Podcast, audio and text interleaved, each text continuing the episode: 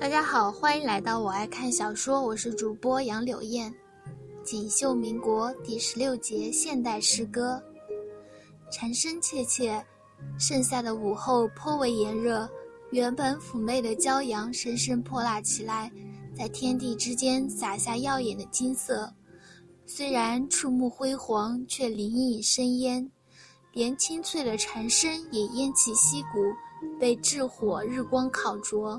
疲惫顿现，慕容画楼身穿老式的白竹布元宝斜襟长袖上褂，青竹色卡夫绸下裙，双梁绣花鞋，青丝斜拢在一旁，拿着毛笔一笔一画的临摹，神情颇为认真，连白云林进来都恍如不觉。白云林瞧见他又是这样的打扮，心中微气。正想说什么，却见他颈项嫩白修长，乌黑的青丝下，双目流光溢彩，不知道写了什么，微微一笑，风神凛冽，惊艳万物，居然看得有些失神了。今日没有出去，慕容画楼侧眸，便瞧见白云林身着白色的荷叶边蕾丝衬衫，配一条黑色的奈良绸蓬松长裙。好似欧洲的天使一般，微微笑着问道：“白云林回神，笑道：‘今日太热了，晚上的时候去看电影，跟陆小姐他们一起。大嫂，你去不去？’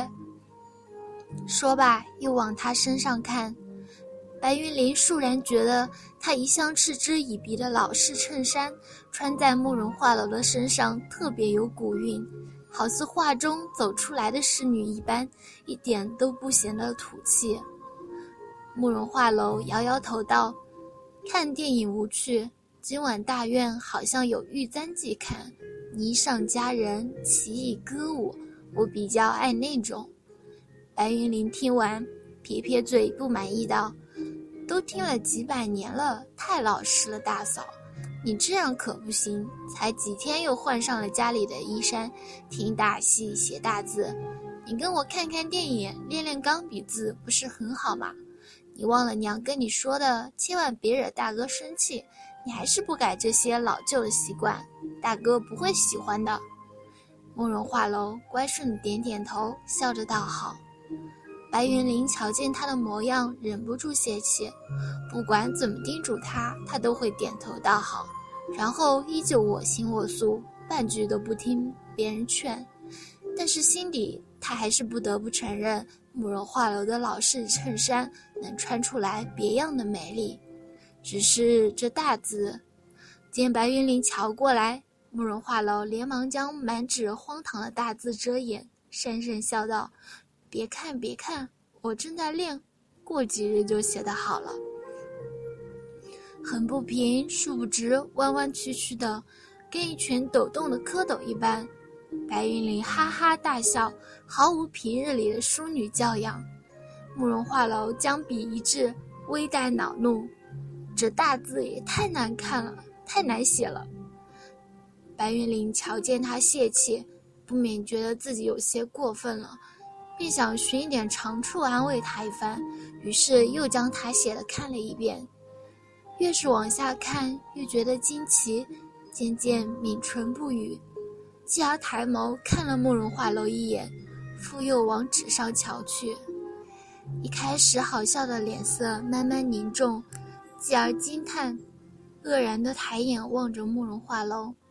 慕容画楼奇怪。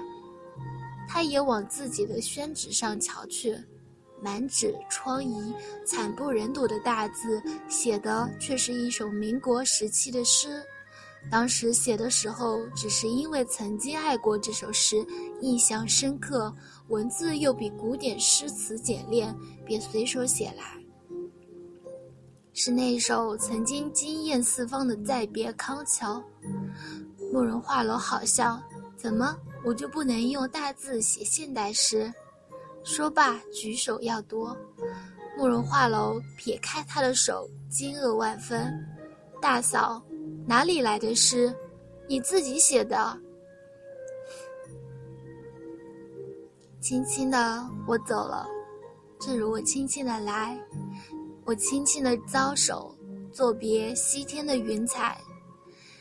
那河畔的金柳是夕阳中的新娘，波光里的艳影在我的心头荡漾。悄悄是别离的笙箫，夏虫也为我沉默，沉默是今晚的康桥。瞧见他神色颇为惊艳，慕容画楼便知道误会了，顿时笑道：“怎会是我写的？我从书上看来的。武帝有本书，哪一本我不记得了。你没有看过？”白云林缓慢地抬头，目光里却带着不信。他想起这几日那些夫人小姐们谈论督军夫人时，说她弹了一首流畅的钢琴。白云林也不逊，但是听的次数多了，也将信将疑。康桥是英国的，白云林曾经留学英国，自然知道。慕容画楼怎么知道？纵观全诗，字里行间处处意境美妙，情感细腻之间，对康桥的爱恋情真意切。从哪本书上看来的？还我，还我！慕容画楼笑，继而又来夺。白云林却耍赖般藏在身后，痴痴笑道：“想得美！这些句子我爱极了，等我看熟了再还给你，不许你小气。”说罢，脚步轻盈地跑了。回到房间，白云林忍不住又将这诗拿起来瞧，越看越觉得惊艳，似乎比真实的康桥更加令人喜爱。文字能如此惊艳，他几乎是第一次感受到现代诗的魅力，于是偷偷誊抄了一遍。娟秀的钢笔字，行云流水般将一首《再别康桥》述完。他久久不能压抑心中的悸动，又将这纸放入从书页里拿出来瞧，熟读几遍，几乎记住了。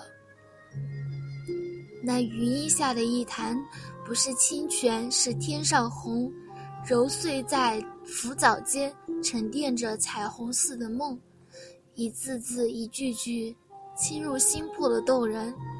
白云里想了想。最终将这页纸放在自己的小包里，晚上得了空给陆染看。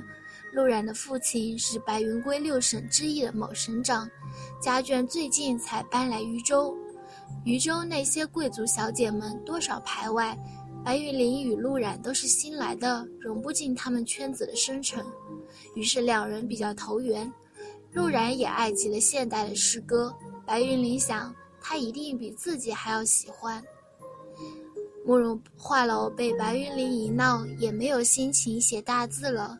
笔没收了之后，将那些惨不忍睹的纸全部丢在垃圾篓里，才拿出自己的二胡，咿咿呀呀拉了起来。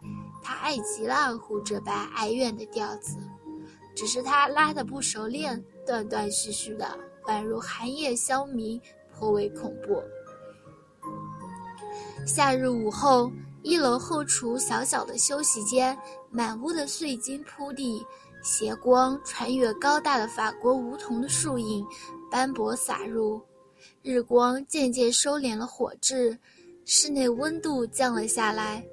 如此美景，深深让三楼传来了那凄惨的二胡声破坏了。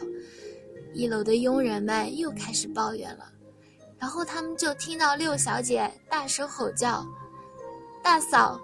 你饶了我的耳朵行吗？